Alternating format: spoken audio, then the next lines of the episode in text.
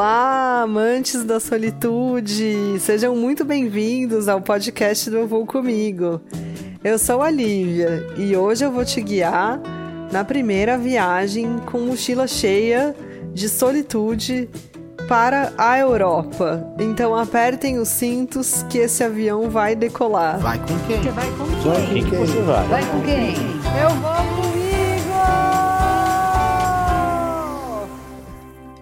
Finalmente chegou o momento que todos nós esperávamos. Eu, inclusive, porque sempre tive o sonho de conhecer a Europa e finalmente tinha chegado a minha oportunidade. Eu contei para vocês no podcast anterior que morei bastante tempo em República, inclusive depois de formada. E quando eu morava nas Marfeitas, eu dividi casa com uma portuguesa, a Carlota, que estava fazendo um mestrado lá na Unicamp. Então, em uma oportunidade de viajar, eu decidi que eu ia para Portugal e queria muito conhecer Lisboa. Era um sonho e tinha algumas coisas pessoais que eu queria resolver por lá, como por exemplo tirar minha carteira da Ordem dos Advogados de lá. E aí, conversando com a Carlota sobre coisas a fazer em Portugal, melhor época para ir, o que tinha de legal por ali, como se locomover, ela me convidou para ir ficar na casa dela. Ela estaria trabalhando, mas eu conseguiria ficar por lá e a gente ia se rever. E eu adorei a ideia dessa oportunidade. E não pensei duas vezes, arrumei minhas coisas e fui embora. Sem pesquisar muita coisa, porque eu tava tranquila que a Carlota é de lá e ela ia me dar as dicas e tudo mais. Criei aí o modelo de viagem que é o que eu mais gosto até hoje, que na linguagem corporativa dos dias atuais eu chamaria de modelo híbrido. Metade sozinha, metade com amigos. E aí fui então para Lisboa. Peguei o avião em Guarulhos, primeira vez que eu ia pegar um avião sozinha para fazer uma viagem tão longa e chegar num continente que eu ainda não conhecia. Eu tava sossegada, porque como eles falam português em Portugal, tudo bem. Mas aí tem toda aquela tensão de passar pela imigração tal. Isso eu já estava um pouco acostumada, mas sempre tinha outra pessoa comigo. Dessa vez tudo ali, prestando atenção em tudo, com presença, olhando tudo que estava acontecendo. Fui. Cheguei em Lisboa. Eu adoro usar o avião para dormir, gente. Eu durmo super bem no avião, graças a dicas e aprendizados nas viagens anteriores.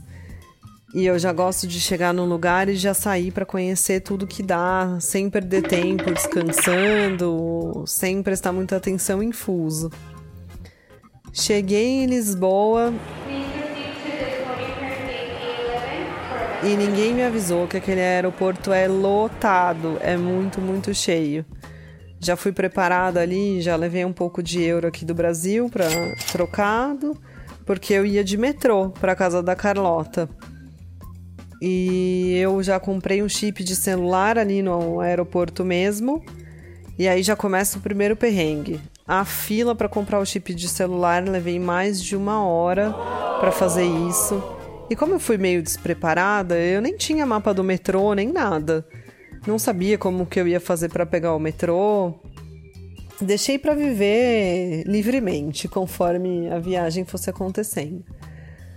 Comprei meu chip, saí da loja, meu celular não funcionava, não tinha dado nada certo. Aí fui ver que não tinha ativado os dados celulares do celular e aí não ia funcionar mesmo. Deu certo, consegui. O metrô de Lisboa é super tranquilo, super é, integrado ali com o aeroporto. É uma saída bem fácil. Aí tem todo um traquejo para comprar o bilhete de metrô, porque é bem diferente aqui do Brasil. É aquele negócio que você enfia o dinheiro na máquina, tem que comprar um cartão, carrega o cartão. Fui pegar o metrô. Entrei no metrô, tudo escrito em português, tranquilo. Primeiro momento, vagão lotado, todo mundo conversando. Parecia que eu tava na Alemanha. Gente, não dava para entender nada que as pessoas falavam.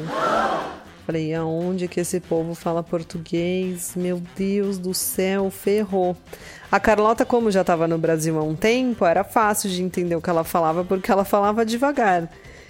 E depois eu descobri que ela também tinha bastante dificuldade de entender o que a gente falava. Mas isso só depois de um tempo. Aí deu tudo certo e já saí para explorar Lisboa. Lisboa é uma cidade linda, toda de pedra branquinha, dói até o olho se você não tiver de óculos escuros e tiver um dia de sol.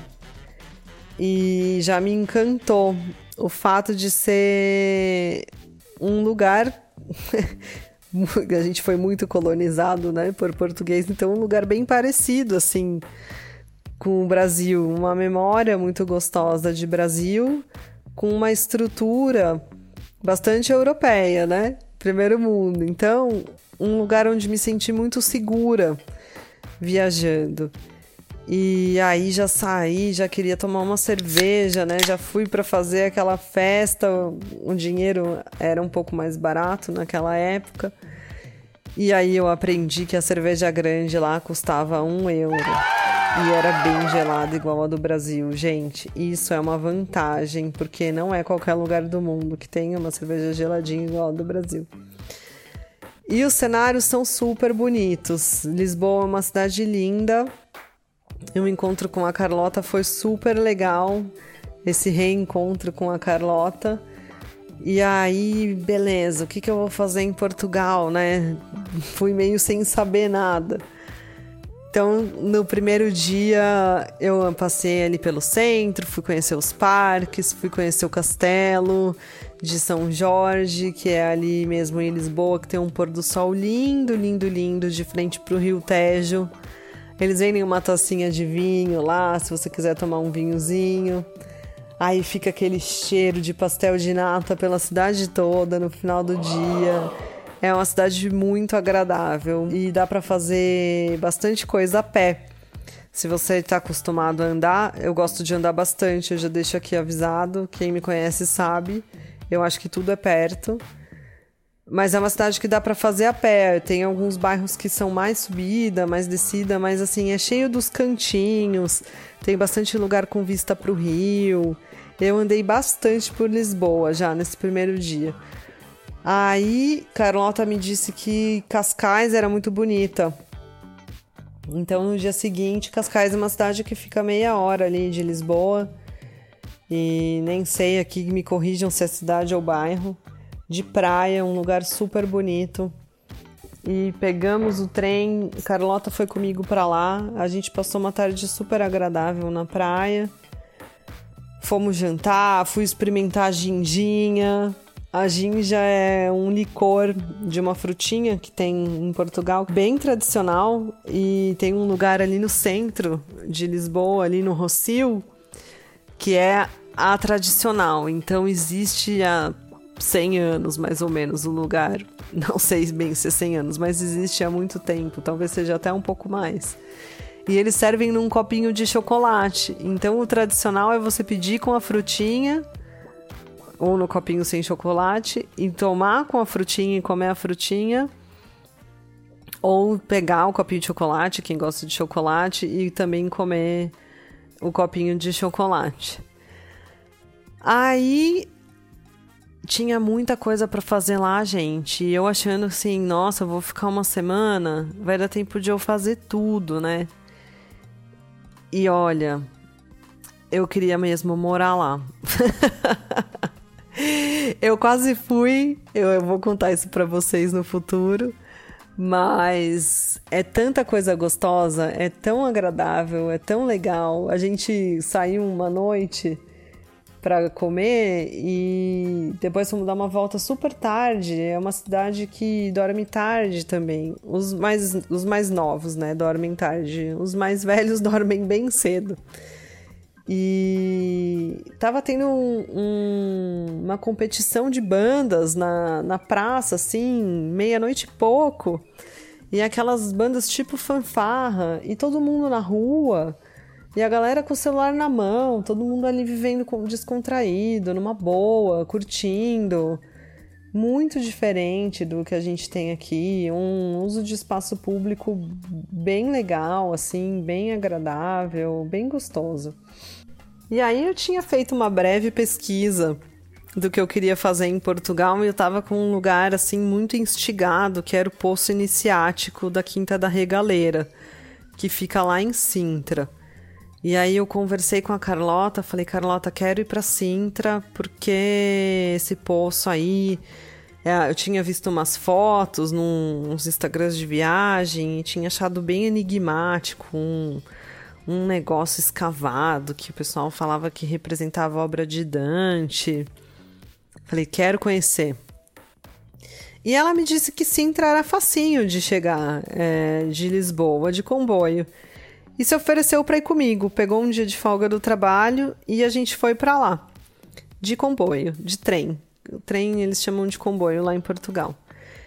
E aí, chegando em Sintra, é uma cidade pequena, né? Como as cidadezinhas de Portugal, e uma cidade de bastante subida. E a gente chegou de comboio, e daí você pode contratar táxi, tuk-tuk, tem de tudo lá. E a gente falou, ah, vamos andando. A Carlota também é das minhas, gosta de andar pra caramba, vamos andando. E a gente fez a cidade inteira caminhando. Então fomos na Quinta da Regaleira, conhecemos o Poço Iniciático, eu adorei, é um passeio que eu super recomendo para quem estiver por lá. Ninguém sabe ao certo por que, que foi feito ou o que representa, mas vale, a experiência é bem legal. Dá para ir por um caminho subterrâneo, é bem interessante. Aí tem uma casa linda com um café ótimo para quem gosta de tomar um café ali ao ar livre. Da Quinta da Regaleira tem um, uma torre na casa que dá para ver o Palácio da Pena. E ali em Sintra tem o Palácio da Pena Palácio da Pena foi residência da realeza portuguesa e o Castelo dos Mouros, não preciso falar que é o Castelo dos Mouros, né? Foi construído como se fosse uma fortaleza ali na cidade para proteger. E ficam no alto de duas montanhas super altas, bem altas. E eu e Carlota gostamos de caminhar. E a gente subiu tudo a pé. E fomos indo e andamos pra caramba. E, e foi um roteiro incrível que depois eu tive a oportunidade de voltar e nem sabia por onde que a gente tinha caminhado lá. E fomos conhecer o Palácio da Pena, estava vazio, graças a Deus, porque é um lugar, um ponto turístico que costuma ficar bastante cheio.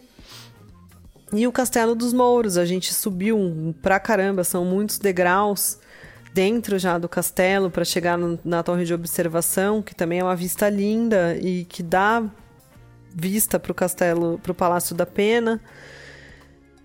E foi um dia bastante legal. A gente terminou comendo um travesseiro, que é um docinho ali bem português, numa doceria maravilhosa que chama Periquita. Essa foi dica dela, uma coisa bem portuguesa, bem tradicional. E cheguei em casa à noite com muita dor no joelho. Caramba, né? Acho que a gente exagerou hoje. Aí, a hora que eu fui olhar, a gente tinha andado mais de 20 quilômetros a pé. E eu tava de Havaianas, eu adoro caminhar de Havaianas. Eu tava de Havaianas, falei, nossa, acho que vou, né, dar uma massageada aqui na perna que eu devo ter feito alguma coisa aqui, né, muscular e tal.